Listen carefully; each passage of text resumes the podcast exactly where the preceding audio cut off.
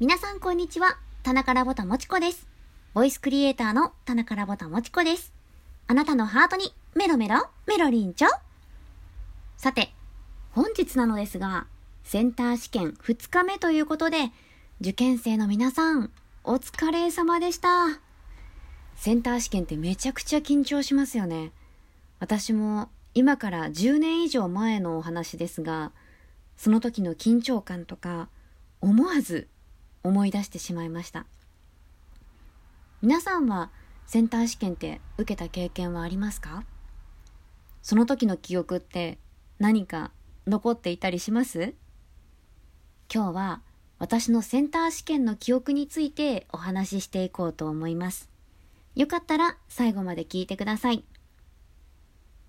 まず私が受けたセンター試験の日っていうのはめちゃくちゃ雪が降っていて寒かったんですよね。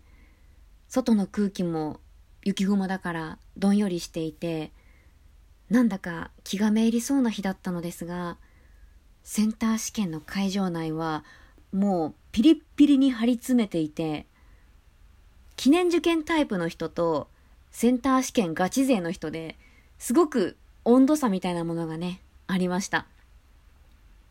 まあ、みんなね、この日に向けて努力してきたわけですから、そうなって叱るべきなのですが、私はすごく陰キャなので、そのどちらの空気にも混ざれずに、ただ黙々と自分の時間を過ごしていました。2日間通して精一杯やれることをやりました。2日目を終えた時点で皆さんも自己採点ってしますよね。結果どうだったかって覚えていますか？得意科目はちゃんと点数取れてました？私の自己採点の結果は正直散々でした。得意のはずの理科総合 A も60点台、英語も150点ぐらい、数 1A も60点台で、後の教科はもともと得意でもないから、それより全然低い点数で、正直、がっかりしましたね。私としては、頭悪いなりに必死に勉強していたはずなんですよ。実は、私に勉強を教えてくれていた同級生がいます。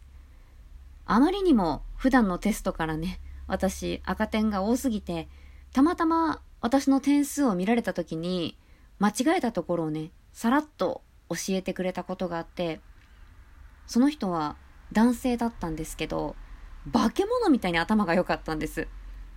センター試験の模擬試験みたいなやつでも、ほぼほぼ毎回満点を叩き出すような、そんな超絶エリートに勉強を教えてもらっていたんです。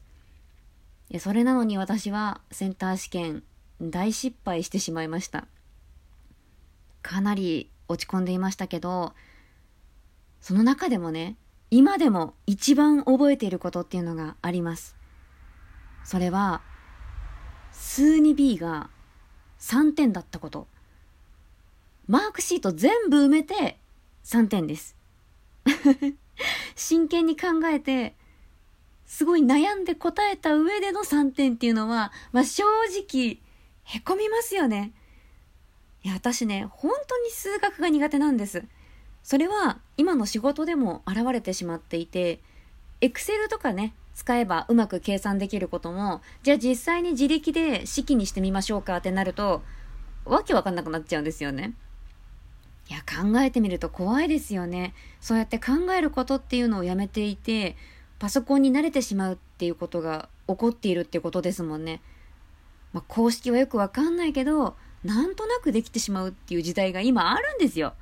なので、この世からパソコンがなくなってしまったら、あ、私どうなるんだろうなって思ったりしますが、まあ、今日はね、私のセンター試験は大ごけでしたっていうお話です。高校生の時に必死に勉強したことが今でも役に立ってるよっていうことって皆さんは結構あったりしますか？私は正直に言うとあんまりありません。数 1A を今使いますか？いいえ、全然使いません。理科総合 A、これ使いますか？いいえ、全然使いません。世界史じゃ使いますか？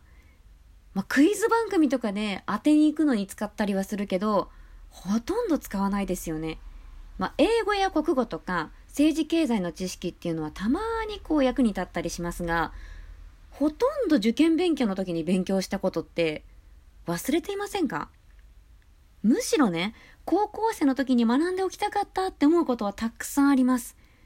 例えば、心理学だったり、栄養学だったり、目標計画の立て方だったり、夢の描き方だったり、今よりもはるかに無限の可能性があった時代だったと思うんですよね。まあ、気が早いんですけど、これからね、自分の娘や息子ができた時には、そういったことを積極的に教えてあげられる親になりたいなって思います。自分ではなかなか気づけないと思うのでね。いろんな可能性をね、伸ばしてあげたいなって思いますよね。